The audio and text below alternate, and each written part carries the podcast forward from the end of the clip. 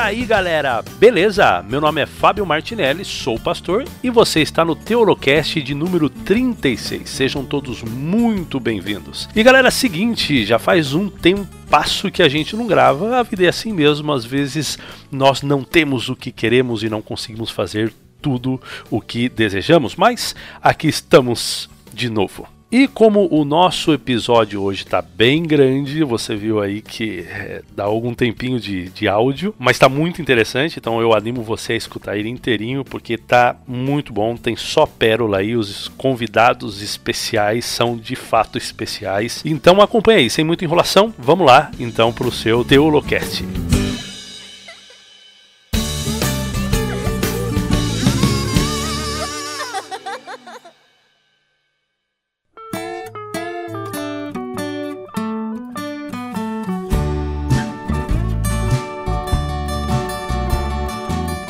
É isso aí, pessoal. Sem muita enrolação, então vamos para o nosso assunto de hoje que é treta. Hoje é treta. Já faz tempo que a gente não grava e quando a gente volta, a gente volta para arregaçar mesmo. E falando em treta, a gente tem que se juntar com o pessoal do Reação Adventista, né? Porque o pessoal do Reação Adventista, o segundo nome deles é treta. Por isso eu tô aqui com os meus amigos Elton Queiroz e o Davi Boixá. O Davi Boixá vocês já conhecem, a gente já fez uma parceria aí, gravamos um, alguns podcasts juntos aí. E, mas o Elton Queiroz vocês ainda não conhecem conhece. Então vamos apresentar aí o Elton. O Elton, fala um pouquinho de você, cara. O que, que você faz, o que, que você é, o que, que você estuda, é, qual que é a tua relação aí com o Reação Adventista. Conta pra gente um pouquinho. Bom dia para todos aí. Não sei que horas essas pessoas vão estar ouvindo esse áudio, mas para nós aqui é de manhã. E domingo, hein? E domingo. E domingo, domingo de manhã, né? Domingo de manhã. Nesse momento eu estou em Belém do Pará. Ano passado eu estava no Rio de Janeiro, terminando estudos, trabalhando com pelão de escola adventista. Decidimos vir para Belém do Pará para tentar melhores chances de trabalho aqui na igreja. Quem sabe uma abertura de portas na fama, na teologia, e estamos confiando em Deus de que mais cedo ou mais tarde essas coisas todas vão se encaixar. O que, que você estudou? Bem, eu formei em teologia, ASP, depois fiz algumas pós-graduações em teologia, depois ingressei no mestrado em teologia, e estamos aí no processo de tentar terminar um, um doutorado, sempre na área bíblica. É paixão mesmo, sempre na área bíblica, na área de exegese, hermenêutica, Antigo e Novo Testamento. Pô, que legal, cara. Então esse vai ser o primeiro de muitos Teolocasts que a gente vai gravar junto aí. Hein? E Davi, beleza, cara? O pessoal já te conhece aí. Quem escuta Teolocast conhece o quem é o Davi. Tudo bem com você? Sim, sou famoso. Famoso. É o, é o chefe do Reação Adventista. É o manda-chuva, é o cara que. Mais ou menos, mais ou menos, né? O, o Caldas, Caldas é, é, é, é, mais presente que eu. Claro, claro. O Caldas é. O cara é mais treteiro que você. Né? pra quem não sabe, né? Davi Caldas, meu xará, também aqui do Rio, o, o Elton é, também o conhece pessoalmente, né? o conheceu pessoalmente quando esteve aqui. E nós dois, junto a outros amigos, o Arthur Rodrigues, Gabriel Caires, é, somos ali alguns dos que estão envolvidos com reação. Lucas Vitor, enfim, é uma galera grande aí envolvida. Que bacana. É, nos trabalhos para atualizar o Reação aí. Muito legal. E a gente está aqui com a gente também com o Vinícius Moleta, que a galera que escuta Teolocast também já conhece já. E aí, Moleta, dá um oi pra galera aí. Beleza, Davi, Elton, Fábio. Uma alegria poder estar com Beleza. vocês. E treta também é uma coisa que eu gosto demais, até eu me seguro para não cair. Ele se segura para não ser mandado embora da obra. e assim, é, é, essa questão da treta é, é um, um, talvez seja um, um detalhe importante assim, que eu acho que um erro que a internet nos trouxe no sentido geral foi o de banalizar a treta pela treta, né? de, de, é de, de, de, tentar uma autoafirmação pela autoafirmação, ignorando qualquer relevância no assunto e assim trabalhando com uma questão de, de sempre estar certo, de não é, retroceder, voltar atrás. Eu acho que não é bem por aí. Eu sou da opinião de que a gente não deveria fugir de assuntos complicados por eles serem complicados. Né? A gente precisa abordá-los, porque senão eles vão ser mal abordados. Então, entre outra pessoa abordar mal e entre eu trazê-lo à luz de outra maneira, causando que vai virar uma treta apenas pelo fato de estar é, me opondo a ele de alguma maneira, eu prefiro que seja treta, então. Não, e se você der uma. qualquer livro de história do cristianismo que você lê, você vai chegar à conclusão que a igreja ela cresceu muito em períodos de treta. Quando a coisa estava bem, quando a coisa estava muito tranquila, a igreja igreja como que não crescia muito, não estudava muito, né? Agora quando apareciam os hereges, quando aparecia assim uma alguma discussão interessante, a igreja estudava, orava sobre o tema e crescia muito com isso. Então eu acho que é, treta é vida, né, gente? Já dizia Luiz Cláudio, né? É fácil ser cristão quando tudo está bem pro seu lado. Nossa. Aí, clássica. E daí é, o cara puxou 1990, cara. É, eu lembro dessa música. É bom ser cristão quando tudo está bem pro seu lado. Beleza, gente. Vamos lá então. Vamos, vamos começar a falar. Hoje a gente, bom, vocês que estão escutando a gente aí, já viu o nosso bannerzinho aí, já sabe que a gente vai falar sobre a Bíblia White. Se você nunca ouviu falar, algum momento você vai escutar falar dessa tal Bíblia White. Está sendo aí uma polêmica em relação a muitos, ou seja, dela surgiu um montão de coisas que a gente vai discutir hoje aqui, tá? Seja ministérios independentes, perfeccionismo, é, teologia da última geração, crítica textual, tradução e, e por aí vai, né? Então a gente vai tentar abordar um pouquinho de cada coisa e, e, chegar aí a algumas conclusões. Eu acho que é bom, gente, a gente começar dizendo o seguinte: um ponto principal, e eu acho que vocês estão comigo nessa, né? Todos nós consideramos que Ellen White é uma profetisa de Deus. Sim, ou Sim. Ninguém duvida aqui. Ninguém duvida. Estamos inspirados quanto escritores bíblicos. Legal. Isso, isso daí já dá um outro pano pra manga, né? Tão inspirada quanto escritores. Exatamente. E, e, é bom também falar, porque é, a gente fez uma oração aqui em off antes da gente começar, né? O Davi orou pela gente, que pela nossa gravação, para que saia tudo bem, etc. E, e, é tão interessante que a gente tá orando aqui e nós somos o, o, o, contraponto, nós somos a resistência, né? Dessa questão da Bíblia White, etc e tal. É, e a gente tá aqui orando, fazendo nossa oração, pedindo, Senhor, por favor, né? Nos ajude aqui a, a realmente colocar alguma coisa na cabeça da galera e etc e tal. E esse pessoal da Bíblia White, por outro lado, eles também estão orando pelo mesmo Deus, né? Eles estão ali falando assim, ó, Senhor, abençoe essa Bíblia, que chegue a, a todos os lares adventistas e etc e tal, e que... Então, a gente entende que essas pessoas, elas são bem intencionadas também, né? Não são, a gente não pensa que são pessoas que estão sentadas no seu escritório, né, é, esfregando uma mão na outra e dizendo assim, hahaha, o que eu vou fazer para destruir a igreja dessa vez? Nós não cremos nisso tão pouco, né? É, é importante nós frisarmos que as críticas que nós viemos a fazer à Bíblia White, elas não têm foco na índole de ninguém. Eu não conheço pessoalmente nenhum dos produtores da Bíblia White. Nós não discutimos índole das pessoas, não discutimos boas intenções, e eu particularmente penso que muitos ali estão repletos de boas intenções. Nós vamos discutir procedimentos ideias e procedimentos que resultaram na Bíblia White. Esse é o foco. Eu queria incluir também um, adendo, já dando os créditos aqui para um texto que o Giovanni, lá de Campina Grande, na Paraíba, que já participou inclusive de um podcast comigo aqui sobre sermões expositivos, fez uma postagem dias atrás, salvo engano foi ontem, né? A gente está falando agora no dia 19 de, 19 de maio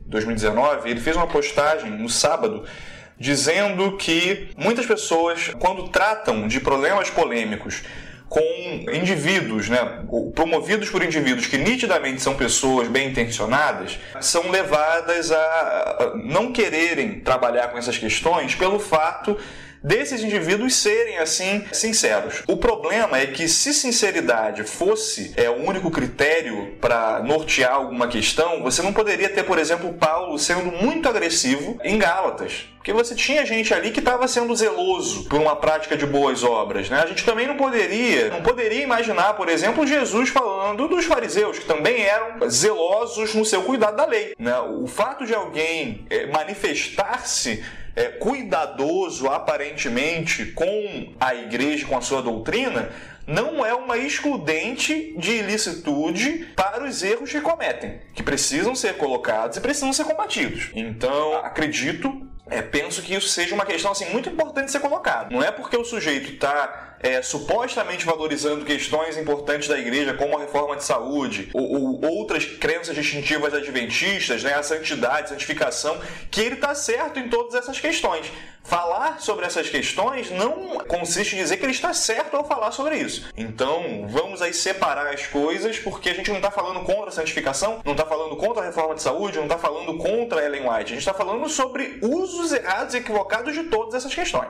Acho que a gente podia falar um pouquinho então sobre a questão de qual a atitude deles em relação à, igreja quando lançam esse tipo de material. Porque eles claramente eles falam nos vídeos deles, no site deles, que eles não querem nenhum tipo de harmonização com a igreja adventista. Falam, nós somos membros da igreja adventista, mas a gente não quer nenhum tipo de conversa, diálogo com a liderança da igreja adventista. Entenderam? Eles falam, são membros sem diálogo. Eles lançam material com o um nome claramente remetendo uma coisa oficial. Aí já fica uma coisa bem chata, não fica? Eu tô casado com a, a minha esposa, no caso, né? Eu estou namorando a minha namorada, mas eu não dialogo muito com ela, não. Não gosto muito de trocar ideia. A lógica é a mesma. É de se questionar esse tipo de comportamento. Exatamente. É, a gente vai tratar dessa questão aí também. Mas beleza, vamos lá então para as problemáticas dessa Bíblia, então. Qual que é o problema central? O que vocês acham que é o problema central da Bíblia? Para a gente começar aqui, ó. Veja, para você que está nos escutando, a gente elencou alguma série de problemas relacionados à Bíblia White. E eu costumo dizer que esse, essa lista de problemas, elas funcionam muitas vezes como uma espécie de efeito dominó, onde um problema demanda em outro e assim por diante até que todas as peças do jogo estejam derrubadas. E no meu ponto de vista, o primeiro de todos os problemas da Bíblia White, que é a peça que gera esse efeito dominó, é o problema relacionado à crítica textual. Daí vem problemas de tradução, vem problemas de hermenêutica, por consequência vem problemas de teologia, vem problemas de má compreensão dos textos de Ellen White e uma série de outras questões que não sei se o tempo nos permitirá falar, mas no meu ponto de vista tudo começa com a pedra chamada crítica textual. Ela derruba todas as demais. Ô El, vamos. Eu acredito que os nossos ouvintes são pessoas muito inteligentes e talvez a maioria já saiba o que, que significa crítica textual. De uma maneira bem resumida aí, para aquele ouvinte que não está ainda muito bem é, ligado nessa questão aí mais teológica e etc. Você poderia dar uma resumida aí? Crítica textual, o que, que é isso? Pois bem, eu vou fazer isso para para benefício dos ouvintes que não conhecem o que é crítica textual. Crítica textual é uma ciência, e uma ciência que funciona como ferramenta para a área de teologia, da área bíblica principalmente. É, para você que está nos escutando, como você pode ter certeza que a Bíblia que você tem em mãos neste exato momento, exatamente aquela João, que Moisés, Daniel, Isaías, Paulo e os demais escritores bíblicos escreveram? Que garantia nós temos que no, nos séculos, na história, esse texto não foi manipulado? Pois bem, a crítica textual é a ciência que cuida deste ponto. É a ciência que com métodos, critérios nos permite concluir que o texto bíblico que nós temos em mão hoje é exatamente aquele que os profetas e apóstolos escreveram. Portanto, a crítica textual é uma ciência que está para ajudar na compreensão bíblica e não para atrapalhar, como, como muitos podem inadvertidamente pensar. Muito bom, muito bom. Acho que ficou bem claro aí como que funciona essa ciência. É claro que a gente poderia falar só sobre ela hoje e ainda não daria tempo. Mas não daria tempo. Não daria tempo, mas vamos fazer o seguinte, vamos lá para a Bíblia White, então, onde surge esse problema problema da crítica textual aí dentro da Bíblia White? Posso responder? Bala. A crítica textual procura estabelecer qual texto é o mais original possível. Qual texto? E o texto presente na Bíblia White, eles até deram uma nomenclatura para esse texto, é um texto que ignora, joga para linha de fundo tudo aquilo que é importante justamente na área de crítica textual. Nós não podemos é, desconsiderar os avanços, os benefícios que a crítica textual trouxe, trouxe para o estudo da Bíblia. E a Bíblia Watt é fruto de um, uma mentalidade, é fruto de um pensamento que ignora todas as contribuições da crítica textual no decorrer do, dos séculos, né? Porque parece que, parece que eles fizeram, então, eles fizeram uma nova tradução, né? Foi uma tradução, adaptação. Ela... Não, não, eles não foi uma, uma nova tradução eles fizeram uma tradução antiga e adaptaram. Na verdade, se me permitem, a questão consegue ser mais absurda que isso. O que acontece é o seguinte: nós tivemos, século XIX, a tradução João Ferreira de Almeida. João Ferreira de Almeida tem uma história muito bonita.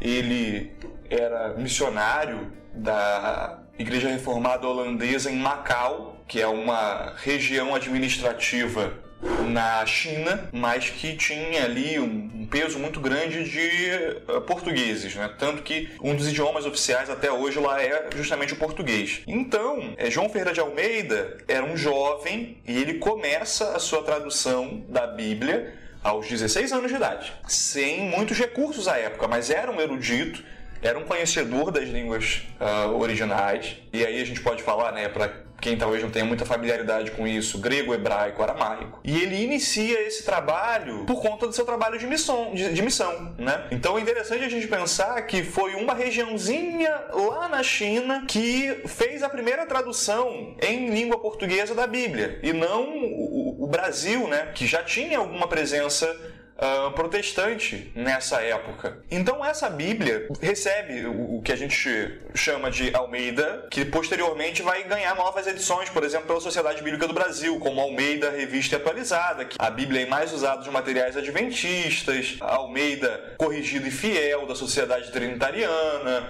Almeida é, Revista e Corrigida, Almeida, agora nova Almeida, terceira edição, enfim. Esse trabalho é um trabalho inicial. Então, em 2012, alguns adventistas, muito influenciados por um adventista muito famoso nos Estados Unidos, após assistirem uma palestra dele, chegaram à conclusão apenas essas Bíblias mais antigas deveriam ser as corretas, porque as novas estariam provocando mudanças erradas no texto. E a gente vai tratar, tratar mais lá na frente disso quando a gente explicar a diferença entre o texto crítico e o receptus, que o Elton vai se encarregar de fazer isso melhor que eu. E aí eles falam: olha, é, com base então na Almeida Antiga, nós vamos fazer uma correção, uma grande revisão ortográfica, já é, é, seguindo as regras que foram estabelecidas em 2009 é, sobre a reforma ortográfica.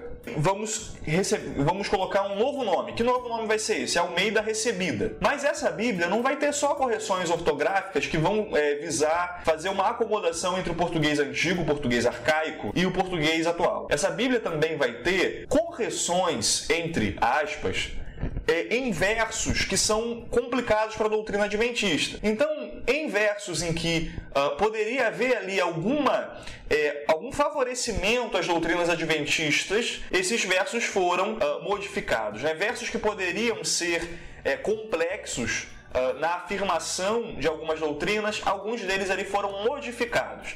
Ou seja, a gente não está falando só de um trabalho de atualização ortográfica, o que já seria muito difícil uma vez que a gente está falando de um texto do século XIX, mas nós estamos falando de mudanças no texto que tiveram, assim, é, o que eu chamei lá no meu artigo, que foi o que deu um boom aí para essa polêmica toda da Bíblia White, publicado pelo pastor Michelson Borges, de ah, adaptações por conveniência, né? São é, conveniências denominacionais que definem o que o texto vai ou não dizer, ao invés de estudos a respeito do próprio texto. E aí, num terceiro passo, o Daniel Silveira se aproveita desse trabalho, que ele dá os créditos, ele diz que realmente começou a partir do trabalho da Almeida Antiga, mas ele pega. Só para dizer, o Daniel Silveira é o cabeça da Bíblia White, é o cara que está encabeçando todo, tá? Só para localizar. Exatamente, de toda a Bíblia White, tanto a seleção quanto a tradução dos textos de Ellen White, que esses sim foram traduzidos direto do inglês, ele teve seu papel em tudo isso, né? Então, Daniel Silveira, quando ele vai é, escolher a sua tradução, ele vai falar: olha, eu vou trabalhar com base nessa Almeida recebida, e a partir dela, ou seja, derivado desse texto que já tinha passado por algumas questões é, duvidosas em relação à tradução, eu vou propor mudanças ainda mais profundas, porque eu vou me utilizar da King James 1611 como forma de balizar o que está certo ou não no texto bíblico. Então, se a, se a, a, a Almeida recebida que estava inspirada na Almeida, né, original de João Ferreira, um, eu vou aqui fazer correções com base no texto da King James e a partir disso eu vou gerar uma terceira tradução né, uma tradução quase que de terceira geração, por assim, tipo, por assim dizer, que vai ser a Almeida Antiga. Então esse é o nome que é, é, é dado a essa tradução e é dela que a gente vai falar hoje, a Almeida Antiga, que está derivada da Almeida Recebida, que surgiu é, da, sim, da Almeida original de João Ferreira de Almeida, que, é, curiosamente, não foi terminada por ele, porque ele começou com 16 anos, mas ele morreu no processo. Então outras pessoas concluíram esse trabalho que João Ferreira de Almeida começou. A gente poderia comparar o que o pessoal da Bíblia White está fazendo com o que os testemunhas de Jeová fizeram com a, a Bíblia que eles usam lá? Certamente. Ah, com certeza. Sem sombra de dúvida. Sem sombra de dúvida. E aliás, isso,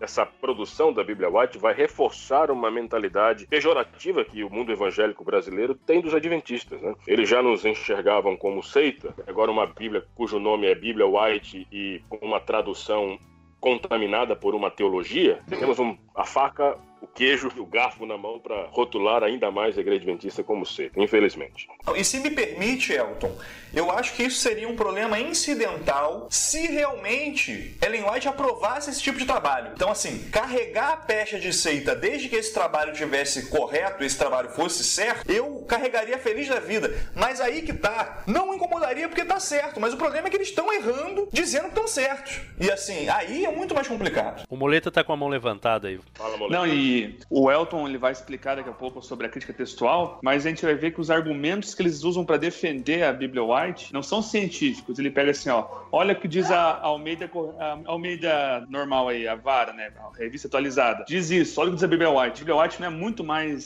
certo com a teologia correta, então eles não usam nenhum critério científico, é uma avaliação pessoal do texto. Ó, tem duas Bíblias, qual que eu acho que é a melhor? Ah, entendeu? É muito subjetivo os critérios dele, não é nem um pouco científico. Me permitam, me permitam expandir um pouco o comentário do Moleta. Eu acabei de dizendo há pouco para vocês que a crítica textual derruba as demais peças do jogo. A toda tradução, adaptação, correção, ela parte de um texto. Não se traduz um texto sem que antes se tenha um texto. A crítica textual estabelece o texto para que o texto depois seja traduzido. Então, o pessoal da Bíblia White ignora essa realidade, ignora essa realidade para traduzir um texto que já se conhece, não é o melhor texto disponível no mercado, o texto bíblico disponível no mercado. E o Moleta falou uma coisa, é importante que nós entendamos o seguinte: é, amigo que nos ouve, antes de fazermos teologia, é necessário estabelecer um texto. A nossa teologia, as nossas convicções, elas partem de um texto.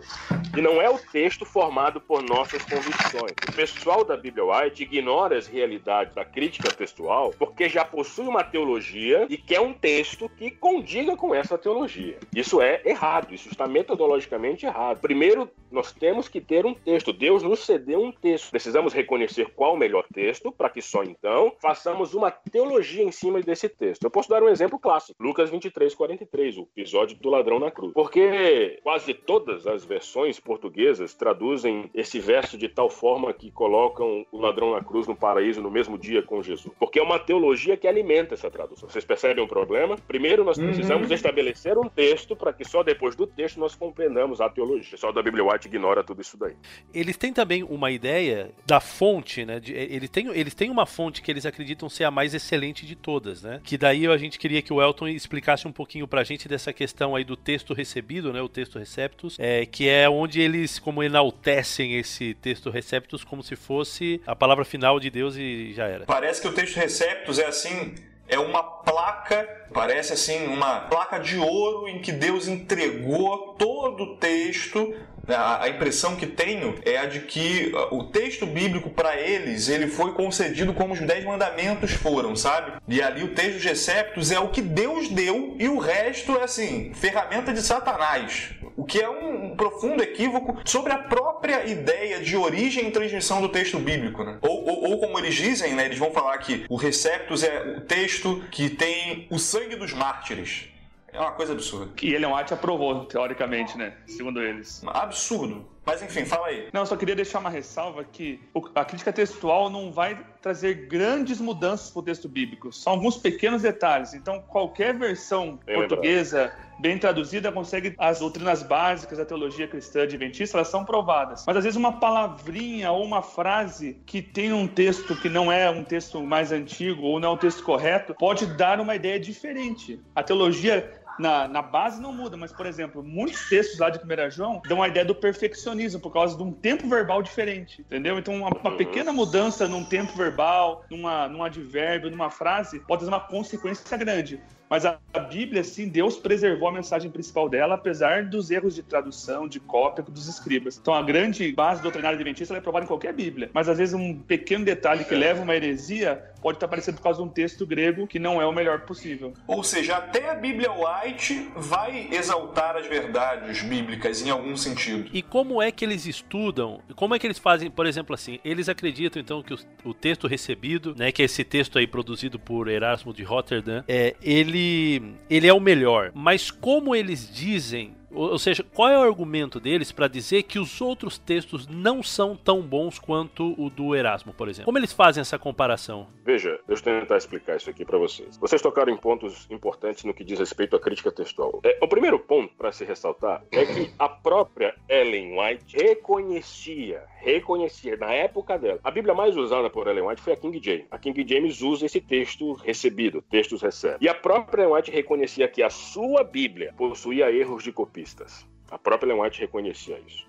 Não sei por que os produtores da Bíblia White desconsideraram esse texto de Ellen White. Porque eles preferem os textos receptos, né? É aquilo que eu falei para vocês ainda há pouco. Há uma teologia que conduz à escolha do texto. Isso está errado. É o texto quem deve formar a nossa teologia. Qual é a diferença do texto receptos para o texto que nós acham, achamos que é melhor com base na crítica textual? Porque o texto da crítica textual é um texto que já passou por um processo de expurgar, de retirar tudo aquilo que se reconhece como erro escribal. É difícil imaginar que os escribas, no, durante séculos, não cometeram erro de cópia. Acho que dificilmente alguém pensaria que os escribas, na hora de copiar a Bíblia, tivessem um dom da perfeição. Não cometeriam erros. A história está aí para mostrar que há muitos erros cometidos por escribas e que a crítica textual tem o dever de expurgar.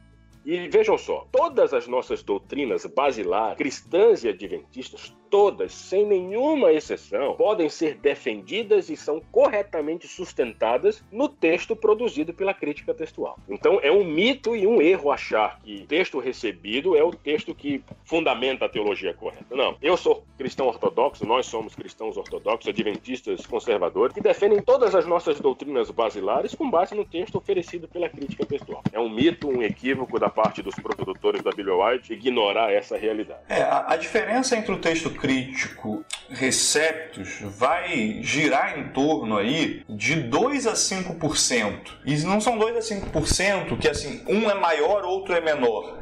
São 2 a 5% em que há variações entre os textos. É, e as, exatamente, e as variações podem ser simplesmente é, a posição de uma palavra na frase. E chega a ser irônico, e, e é engraçado, Elton, que é, o, o, o grego, por exemplo, você pode dizer isso muito melhor do que eu, ele não pressupõe, como na língua portuguesa, na nossa sintaxe, que nós precisemos, como eu posso dizer, uma ordem na, na, na frase significando exatamente Uh, para determinar o significado. Que eu saiba, o grego, mesmo em ordens diferentes, uma mesma palavra pode significar uma mesma coisa. Não, pode terminar na mesma coisa por causa das declinações, não é assim que funciona? Tudo bem. É, é fazendo uma extensão, tá bom, fazendo uma Complementando o que disse o Davi, né? em português, a, a, função sintática das palavras ela é determinada pela posição dela no texto, na oração. Eu vou dar um exemplo. A bola é de João. O sujeito da oração é a bola. Toda oração é a bola, porque a bola vem na frente. Mas se nós invertermos essa ordem, João passa a ser o sujeito da oração, sujeito da frase. Mas em grego, em grego, a posição é irrelevante. Em grego, a, a função sintática das palavras é determinada pelas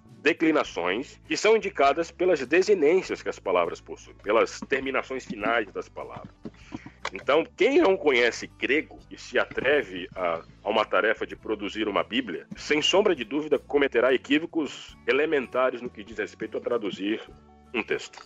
É o que se vê na Bíblia White. E eu faço uma pergunta para vocês. Esse pessoal da Bíblia White, que não foi só o Daniel Silveira, deve ter tido aí mais algumas outras pessoas que ajudaram aí nesse processo. Eles, eles têm um conhecimento básico do grego, do hebraico para poder fazer esse tipo de. O que é que vocês acham aí? De trabalho tão sério? Bem, eles na verdade, e eu cheguei a falar isso no meu texto, o Daniel Silveira ele usa a falta de conhecimento dele, a inabilidade, a ignorância, como sendo um mérito. Olha só, eu não sei. Então, porque eu não sei, eu não estou sendo é, como os eruditos. Por quê? Porque ele vai usar um texto e vai falar: essa sabedoria humana é o que está impedindo de se encontrar as gemas da verdade. Então, assim, cara, só Jesus. O cara chega ao nível de falar assim: não, olha, o erro que a gente tem com a questão bíblica são essa gente que estuda. Só que aí me parece um pouco contraditório, não vou nem sugerir que seja, eu acho que o, o, o leitor, o nosso ouvinte aí pode concluir por si só, que ele fala mal do erudito se baseando em uma tradução que foi feita por um erudito e se baseando em um texto que foi feito por um erudito. Erasmo de Roterdã era um erudito. E Erasmo de Roterdã era um erudito católico que nunca se curvou à reforma. Ele chega a dedicar um livro para Lutero e tudo mais é, eles tinham assim uma boa relação, mas foi um sujeito que nunca abriu mão do catolicismo. Então, ele vai dizer: é um simpatizante assim, né? Aquela coisa, ah, tem que ter algumas reformas, mas também não tem necessidade de ter uma reforma. Né? Precisa haver mudanças e não precisa haver uma reforma. E o que, que me, me chama a atenção é porque muitos equívocos, por falta do conhecimento dele, são imputados no seu trabalho e que tiram toda a credibilidade dele. Vamos lá, eu vou citar, a, além dessa questão, uma que eu achei assim absurda, que ele vai dizer: olha, uh, o texto crítico ele é católico, ele se utiliza de manuscritos católicos ignorando que o próprio texto de Roterdã foi feito por um católico. Ele vai dizer também é que a crítica textual é um problema. E ele ignora que o trabalho de Erasmo de Roterdã foi um trabalho de crítica textual. Ele pega ali vários dos manuscritos que estavam disponíveis a seu tempo e junta para fazer aquele trabalho. Só que eram manuscritos tardios, ou seja, tinham muitas adições. E o trabalho de Roterdã a gente tem como é, refazer muito bem, ou tentar pelo menos perfazer os critérios dele, porque a gente tem os manuscritos que ele utilizou e a gente tem, inclusive, as notas que ele escreveu nas beiras, né, nas beiradas. A gente tem provas materiais, a gente tem é, o próprio Erasmo falando sobre como ele fez o texto dele. E eu acho que, assim, a falta de conhecimento dele não é só no grego, em que ele desdenha, utilizando-se de um trabalho de tradução que foi feito é, por outros homens, né, dentre eles João Ferreira de Almeida, que leva o nome da tradução e que deveria estar muito triste ao ver um, um, o nome dele sendo utilizado dessa maneira, que é o seguinte, é, um equívoco histórico, por exemplo, que mostra a falta de conhecimento dele não só é, com as línguas, mas com toda a questão envolvida. Ele vai dizer o seguinte, é no primeiro parágrafo do texto que ele faz em resposta ao meu artigo da Bibliowite, ele vai dizer, olha, textos receptos foi utilizado pelos valdenses, né? E ele tenta utilizar-se ali como base histórica do texto do livro do o livro Grande Conflito para isso. Eu só queria fazer um desafio e refazer um desafio que o Daniel Silveira não respondeu ainda, que é o de explicar como os valdenses que surgem no século XIII poderiam se utilizar de um texto tardio que vai surgir no século XVI. Então, assim, eles usaram de máquina do tempo para conseguir fazer isso, né? Voltar.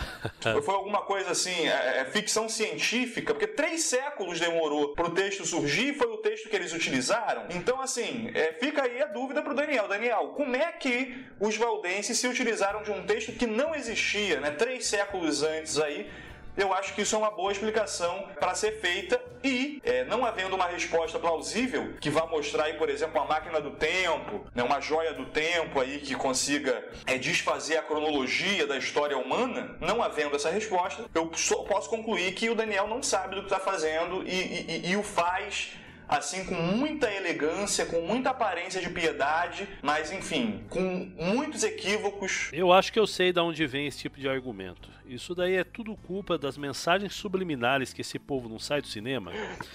e eles acabam recebendo tanta mensagem subliminar que eles acabam aí imaginando coisas. Eu pensei que você fosse dizer essa... que é a culpa dos Illuminati. Também, então estão tudo envolvidos aí. Não.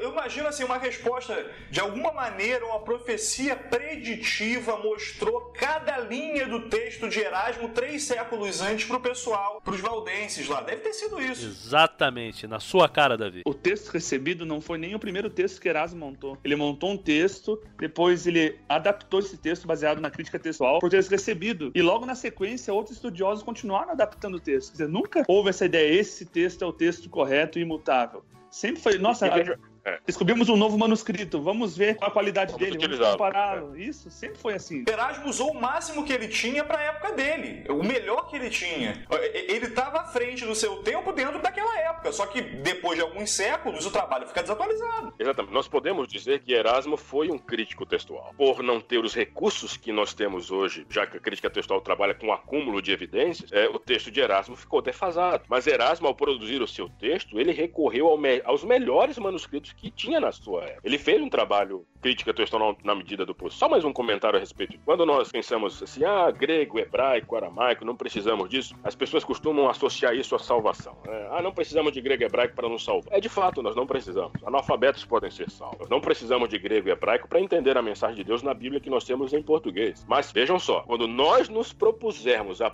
produzir uma Bíblia, aí, meus amigos, nós precisamos entender grego e hebraico. Eu não preciso saber medicina para cuidar da minha saúde, mas eu preciso saber medicina para virar médico e cuidar da saúde dos outros. Eu não preciso saber grego e hebraico para encontrar Deus na Bíblia em português, mas eu preciso saber grego e hebraico para produzir uma Bíblia que cuidará da saúde espiritual dos seus leitores. Muito bom, muito bom. Esse comentário aí para mim fechou essa nossa parte aqui sobre crítica textual.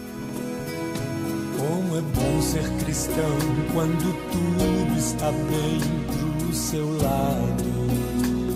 Bom, a gente viu até agora a questão da crítica textual, então a forma como o Daniel Silveira e a sua equipe eles desprezam a crítica textual, essa ciência, esse estudo de procurar sempre o texto mais fiel, o texto mais antigo, o texto mais correto, né, fazendo as, as comparações necessárias com todos é, os textos antigos que nós temos é, da Bíblia Sagrada. Vimos também que esse texto que ele usa, que é o texto Receptus, ele não é o mais atualizado, ele não é o melhor, apesar de Erasmo ele ter aí dado o seu melhor no seu tempo na sua época. Hoje a gente tem coisa muito melhor do que tinha o Erasmo nessa época. Não podemos canonizar Erasmo e o texto Receptus jamais, porque é uma ciência que está avançando bastante. E vimos que eles estão aí um pouquinho viajando na maionese em relação a algumas informações que talvez eles não tenham. Essa questão de exaltação da ignorância também. Ah, porque os, né, os doutores é, são os fariseus modernos, sei lá o que eles pensam na cabeça deles. Mas agora vamos para a prática um pouquinho. A gente falou bastante na teoria. Eu ainda não li, tá? Nenhum, não li uma linha de Biblio White até agora. Tá? Vocês já estudaram, vocês já deram uma, uma recorrida aí, principalmente nos textos mais complicados que a gente tem é, hoje em dia, e também alguns textos que eles mesmos, em vídeos, né, eles acabam mostrando aí, olha, isso daqui a gente mudou por causa disso, disso e disso. Então, na tradução, de maneira bem prática, o que, que mudou na Bíblia White para a Bíblia que a gente tem hoje? Que alteração eles fizeram? É, nós podemos dar exemplos, não é? O Davi, o Davi, por exemplo, escreveu um artigo no qual ele dá pelo menos dois exemplos de textos da Bíblia White que são mal traduzidos. João capítulo 5, verso 23 e Mateus 28, 19. Em João capítulo 5, verso 23, texto conhecidíssimo por, por nós, é, há, uma, há um equívoco do, do tempo e do modo verbal na tradução. Quando nós olhamos o grego, nós descobrimos que o verbo examinar, traduzido como examinai ou examinem, ele é um verbo de segunda pessoa, modo indicativo, quanto os tradutores da Bíblia White usaram como se fosse um imperativo. É? O Davi escreveu muito bem no artigo dele esse problema de tradução. E o mais grave está em Mateus 28 e 19. O Davi pode falar um pouquinho sobre isso, já que ele escreveu um artigo. Vamos lá. Alguns problemas a gente encontra por conta eh, dessa, dessas escolhas, né? O Elton já falou de João 5, que, onde vai ser mudado um tempo verbal ali, o que, o que prejudicou muito a compreensão do texto, mas eu acho que o, o, o texto da grande comissão, o texto de Mateus 28, ele consegue ser assim uma modificação mais gravosa. O texto de João, o texto de Mateus a gente vai conhecer de cor, aí eu acho que todo mundo pensa bem, eu vou ler aqui na NVI vai dizer o seguinte: portanto, vão e façam discípulos de todas as nações, batizando-os em nome do Pai, do Filho e do Espírito Santo. Bem, quais são as formas e como é que ele aparece na Bíblia White? Ele vai aparecer, olha, ide e ensinai. E o pior é a justificativa dada pelo Daniel Silveira para isso, ele vai dizer: olha, discípulos. Discípulo é uma ideia de coaching. Essas metodologias humanas aí. Não existe discipulado na Bíblia. Existe ensino. E aí, eu posso provar isso para vocês como? Através da King James 1611. Olha só o que está no inglês. Aí ele vai traduzir por ide e ensinai. O problema é que ele comete um erro muito, muito, muito grave. Jesus teve discípulos, né? Jesus não teve alunos, pura simplesmente. Jesus não foi um ensinador, ele foi sim um discipulador, ele foi um mestre. E as expressões que estão ali no texto grego não nos permitem traduzir é, apenas por ensinai. Mesmo se o Daniel Silveira lesse o texto no seu através do receptos, o texto grego receptos, ele perceberia que diferente da tradução é que ele considera correta, que é a King James como uma forma de balizar o texto, esse texto não pode ser usado dessa maneira, porque a palavra ali não tem a ver apenas com o ensino, tem a ver com fazer discípulos. Por quê? Porque a ideia de fazer discípulos biblicamente ela ela é mais profunda do que a ideia de simplesmente ensinar. Então ele uh, tira da cabeça dele ele uma elucubração absurda para dizer que é, discipulado é coisa de coaching, enquanto discipulado é algo que acontecia antes de Jesus, tinha a ver ali com as comunidades rabínicas, estou certo, Elton? E, e, e tinha a ver com uma formação mais integral do que simplesmente uma formação intelectual, que seria a conotação de ensino, e ele faz essa escolha por assim, uma conveniência absurda e, e com uma justificativa muito errada. Quer dizer, ah, isso é coisa de coaching. Gente, é, é assim, ok, se o Receptus é o que está certo, e aí o Receptus é o texto base da tradução King James 1611, mas não é a tradução 1611, a gente tem que recorrer ao Receptus e ver o que o texto está dizendo. O próprio Receptus não me permite dizer é, ide e ensinai, sabe? Isso é outro erro muito grave e que vai diminuir o chamado da grande comissão. Isso que é uma coisa importante.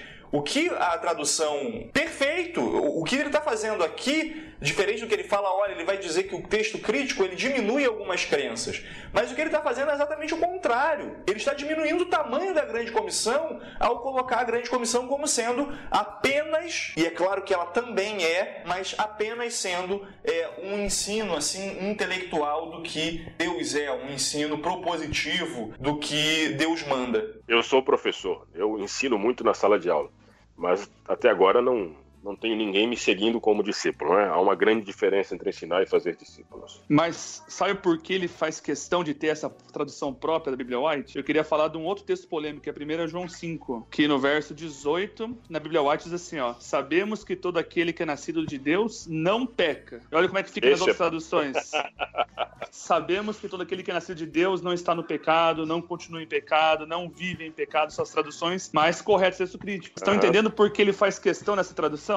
Não é apenas, ah, vamos pegar um texto puro. É porque ele quer que o texto mostre o perfeccionismo. É essa heresia que ele quer mostrar no texto. E só uma Bíblia antiga, mal traduzida, que vai dar essa ideia, claramente. Repeta, repita, por favor. Só uma Bíblia mal traduzida é o que vai dar essa interpretação. Exatamente, porque o perfeccionismo, basicamente, é uma doutrina que não está na Bíblia. Eles tiram ela do Espírito de Profecia e tentam trazer para a Bíblia. Só que a Bíblia, ela vai contra isso. Então eles têm que ter uma Bíblia que, de alguma ideia, mostre Exato. a mesma ideia ideia que não tá nela. Exatamente o que eu ia falar, Moleta. E aqui eu não sei se haverá não adventistas escutando esse, esse nosso diálogo, mas a discussão acerca de perfeccionismo, ela é uma discussão só do adventismo. E os que defendem esse ponto de vista perfeccionista, eles dificilmente encontram base para isso no texto bíblico. Mas devido à má compreensão de Ellen White, interpretação de, dos textos dela, eles fundamentam suas crenças nos textos de Ellen White. E uma das, das respostas que nós damos aos perfeccionistas é de que esse ponto de vista não tem base bíblica. Não tem base. Os perfeccionistas, criaram uma Bíblia para supostamente dar base bíblica para uma ideia que é antibíblica. Vejam só. Agora tem base bíblica.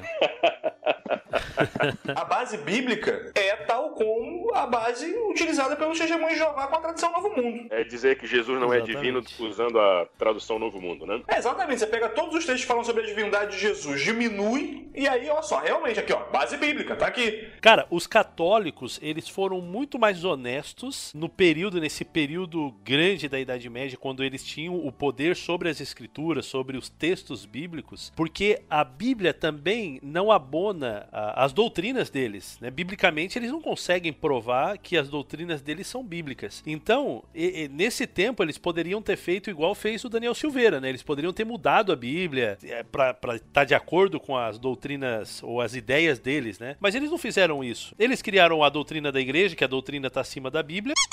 Foram fiéis e colocaram outras, outros livros que não são canonizados dentro da Bíblia. Eu acho que isso daí é muito mais honesto do que você pegar o texto bíblico e, e torcer ele. É, na, na, visão católica, a, a, teologia ela não se parte apenas da Bíblia. Exatamente. Na visão católica, a teologia é fundamentada na Bíblia e na tradição da igreja conduzida pelo magistério da igreja. E a Bíblia está a serviço do magistério. Para nós protestantes é o contrário. É a Bíblia quem deve conduzir a tradição. Para o católico, é a tradução quem deve dizer como a Bíblia deve ser interpretada. Para nós isso está errado, mas pelo menos há uma honestidade, há uma honestidade. sendo coerente com o que eles uma honestidade. Agora, uma coisa é você se julgar ser protestante, cujo, aí, cuja a visão tem a Bíblia como primária, e manipular uma Bíblia para fazer com que ela tenha suposta harmonia com as suas convicções. Aí é uma desonestidade muito grave mesmo, que precisa ser apontada e levar as pessoas a, a estarem alertas para ela. Legal, gente. Eu acho que na parte aí das traduções a gente deu bons exemplos. Eu acho que o melhor exemplo aqui que foi dado foi o Moleta que passou pra gente, que eu acho que é o mais sério, o mais sério de todos, né? Essa questão é de você. Explica, é, que explica o porquê da produção dessa Bíblia. E explica o porquê da produção da Bíblia. Daí. E a argumentação utilizada, eu queria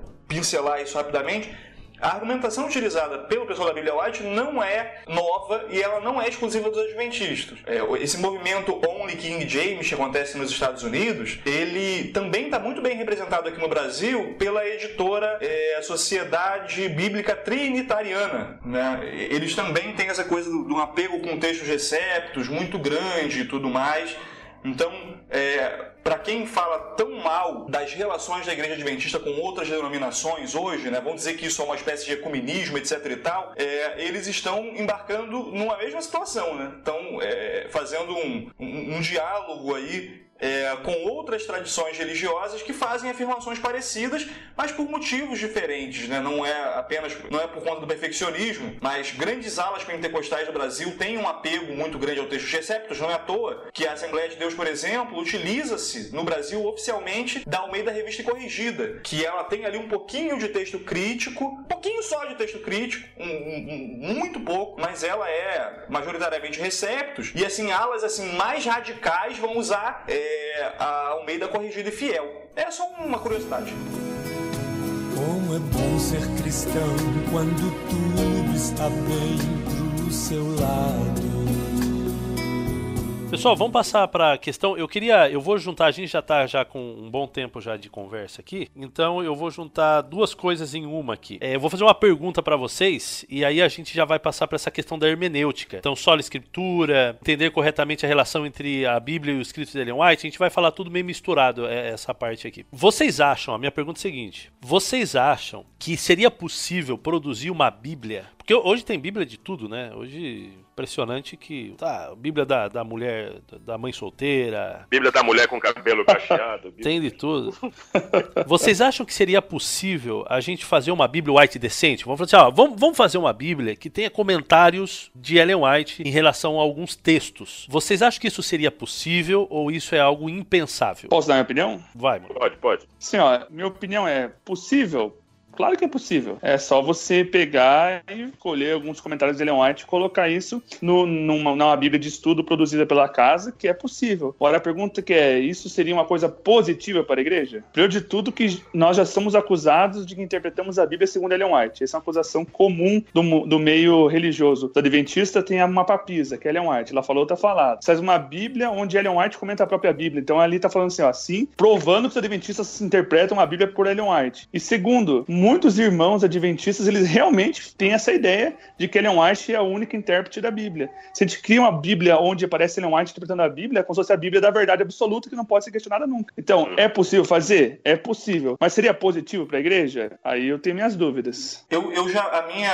a minha visão já é um pouquinho divergente da sua. Eu já acho que a pergunta não é se a questão é positiva ou não para a igreja, porque penso que essa seja uma forma muito institucional de enxergar a questão. Eu vejo que a pergunta mais adequada seria pensar como o autor para ser honesto moralmente com ele. Eu penso mais no Ellen White gostaria que seus textos fossem utilizados desta maneira? Será que ela seria é, partidária a essa ideia? Eu acho que a, a pergunta a ser feita não deveria partir do problema que é o olhar dos protestantes em relação a isso, dos protestantes no sentido geral, mas seria uma pergunta diferente, não pensando na consequência, mas pensando na origem, se eticamente isso seria correto. É, porque é igual você, é igual você falou na, na outra situação, né? Se, se isso fosse algo abonado por Ellen White, se isso, se isso fosse algo positivo na, em relação à ética mesmo de se fazer algo assim, então não importaria o que os outros pensariam da gente, né? A gente não se importaria portaria. Então a gente tem que realmente tratar é, o que é realmente o correto de se fazer. É, continuo com a minha pergunta aqui: dá para fazer uma Bíblia White ou vocês acham que isso aí é algo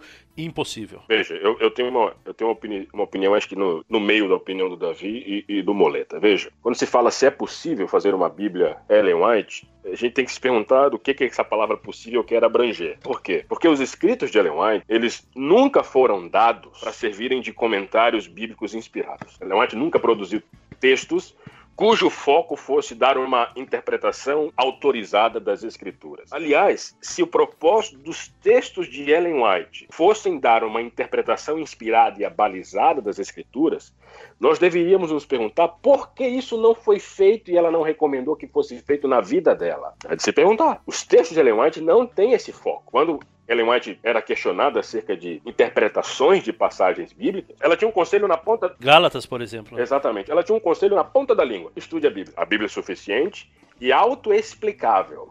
Autoexplicável.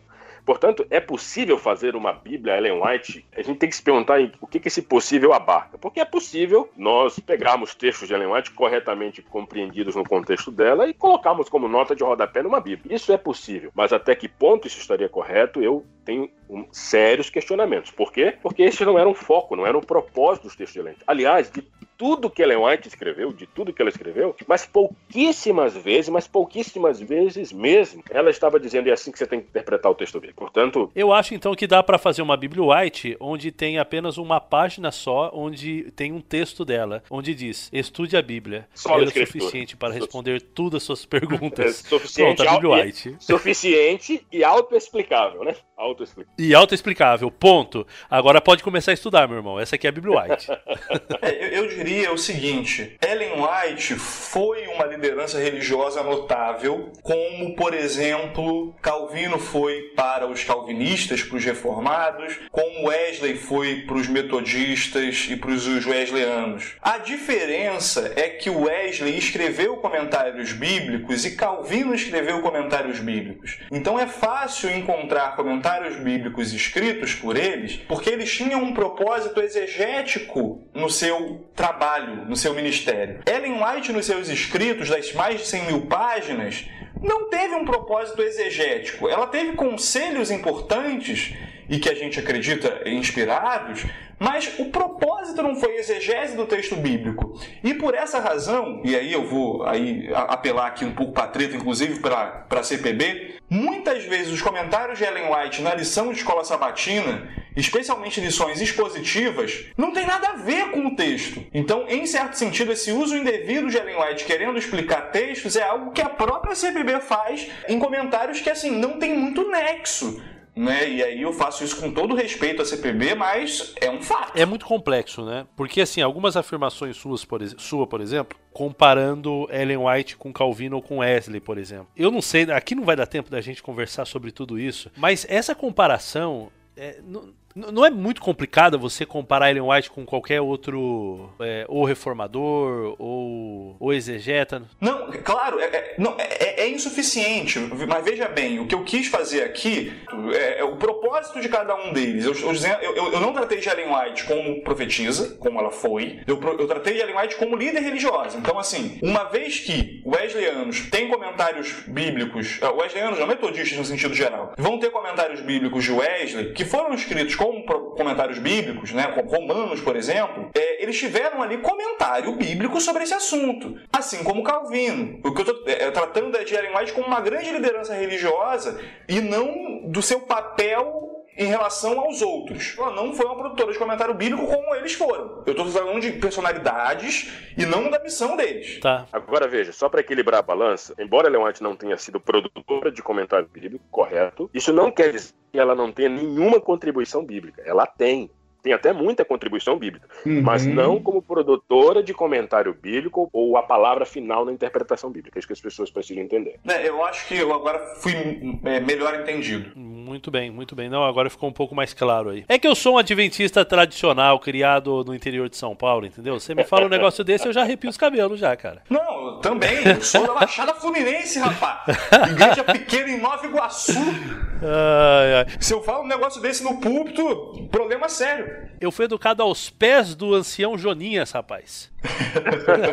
Não, minha igreja, minha igreja aqui, cara, inclusive, a, a, a, minha relação, essa coisa de falar de adventismo tradicional, a minha relação com esse pessoal dissidente é antiga. Eu sou de Nova Iguaçu, é uma região que foi muito afetada pelo IEST, que é o movimento que foi a mãe do IAGE hoje. Inclusive, o, o IAGE, que é um dos produtores aí, o, o, o, responsável pelo IAGE foi aluno do IES, que é o Silverino Kiel. Ele, amigo pessoal de amigos meus que abandonaram o perfeccionismo. Então, assim, eu sei o que é lidar com isso. Eu era muito moleque, era criança, quando essa galera chegou aqui e eu vi a minha igreja, assim, ser. Eu vi igrejas dizimadas, eu vi a minha igreja tendo problemas sérios. Nós tivemos exclusões, no plural, é, por conta do IES aqui na minha região. Então, o, o meu, a minha relação com essa teologia teologia é, e com esse pessoal é assim de desde a tenridade. Eu conheço esse pessoal há muito tempo. Como é bom ser cristão quando tudo está bem pro seu lado.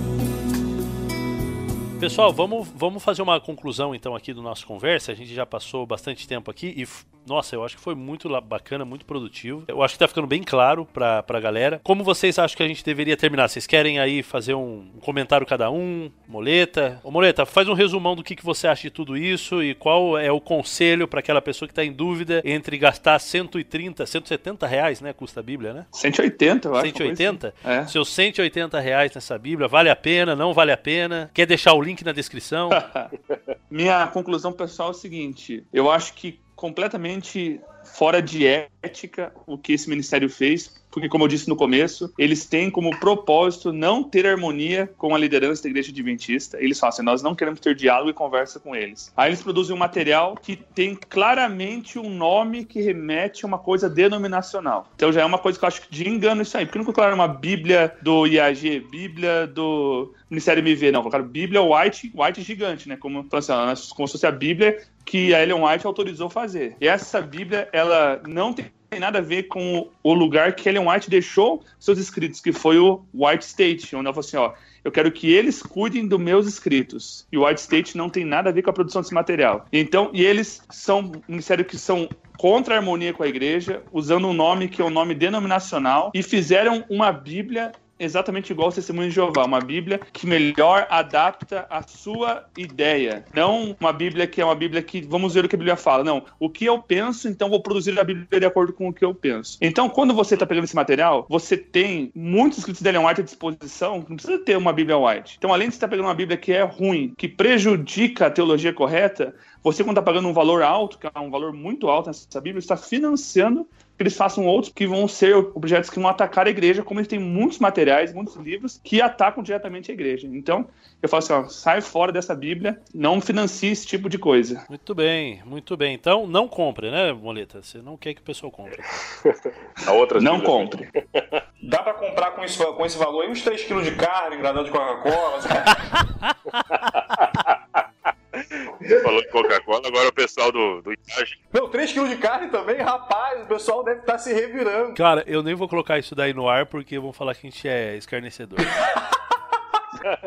Veja, é, eu gostaria de encerrar esse diálogo fazendo uma conclusão, cujo propósito é fazer você refletir. Existe alguma Bíblia perfeita? Existe. O que você acha, caro ouvinte? Existe alguma Bíblia perfeita? Como mensagem, nós cremos pela fé que a Bíblia vem de Deus e a sua mensagem de fato é perfeita. Mas como produto literário, existe alguma Bíblia perfeita?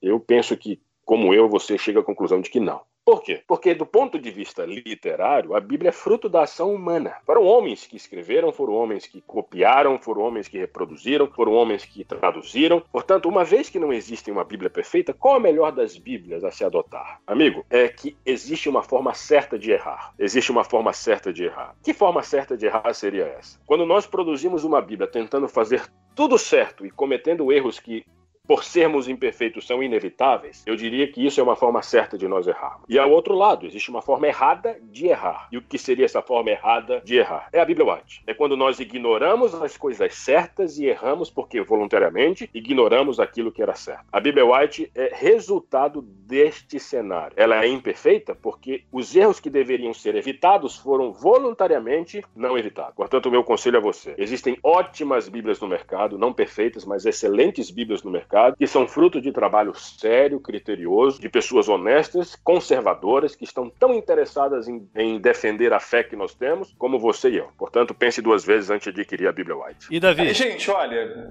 eu não tenho condições de, em sã consciência, recomendar. Acho que foi muito bem trabalhada a questão de não financiar um ministério que vai é, ser é, problemático em vários sentidos, não adquirir um material inútil né? Até porque, se o seu interesse for entender uh, o método da Bíblia White, você pode acessar de graça no site lá, o bibliawhite.org. Ele está tá com o material disponibilizado lá gratuitamente. Então não precisa gastar seu dinheiro com isso, uma vez que eles mesmos disponibilizaram gratuitamente. Acho que você pode uh, usar esse recurso aí de forma mais inteligente. Acho que, penso eu, que nós temos Uh, comentários bíblicos de qualidade razoável pela própria Casa Publicadora Brasileira, que você pode estudar e ter um aproveitamento muito melhor. Nós temos a Andrews, que é uma Bíblia, a primeira Bíblia de Estudos Adventista, que também tem um material aí de boa qualidade. Uh, eu diria, inclusive, até que é difícil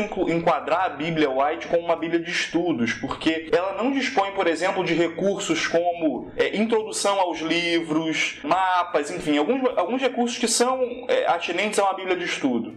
Acho que fica até até complicado enquadrá-la como Bíblia de estudo pelo, pelos recursos que ela não dispõe, né? Bíblia de estudo não é só nota. Então, penso que há materiais de é, orientação adventista com mais qualidade que você possa adquirir aí com 170 reais, né? Não precisa e, por favor, não compre aí é, 3 kg de carne engradada de Coca-Cola com dinheiro da Bíblia White, não. Compre alguma coisa útil. Melhor do que isso, você usa 170 reais, vai à Sociedade Bíblica do Brasil, compra ali uns, uns materiais sobre tradução, uma Bíblia interlinear, Pode comprar o livro do Paroski também, na Sociedade Bíblica. Isso. Sabe o que você faz com isso? Com esses 170 reais lá? Depois você manda tudo pro Daniel Silveira, porque ele precisa aprender um pouco a respeito disso, deixar de ser. É, é de colocar é, posições com suposta humildade, mas com muita arrogância, diminuindo a importância de estudar coisa séria.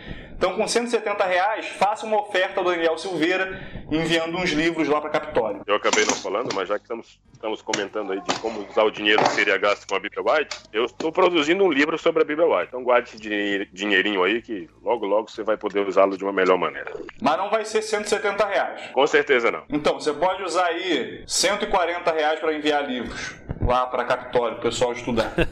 muito bom, gente, muito bom. Galera, muito obrigado pelo tempo de vocês. Já fazia um tempo que a gente estava tentando marcar e não dava, mas hoje finalmente deu certo. Nós vamos voltar voltar a nos juntar em nome do Senhor Jesus. Eu acho que ficou para trás muita dúvida ainda, principalmente em relação a Ellen White e a Bíblia, na inspiração da Bíblia, a inspiração de Ellen White, como estudar Ellen White, como usar os textos de Ellen White. Então tudo isso eu acho que é algo que a gente poderia falar, de repente convidar o Giovanni também, Fonseca, para participar com a gente, ele que está também bem por dentro dessa, desse assunto aí. E a gente vai voltar a falar sobre esse assunto de novo, tá? de uma maneira mais detalhada. Para você que nos ouviu, muito obrigado por estar aqui com a gente e até a a próxima, então, pessoal. Próximo Teolocast. Um abração para vocês. Valeu! Abraço. Valeu. Um abraço. Tchau, tchau.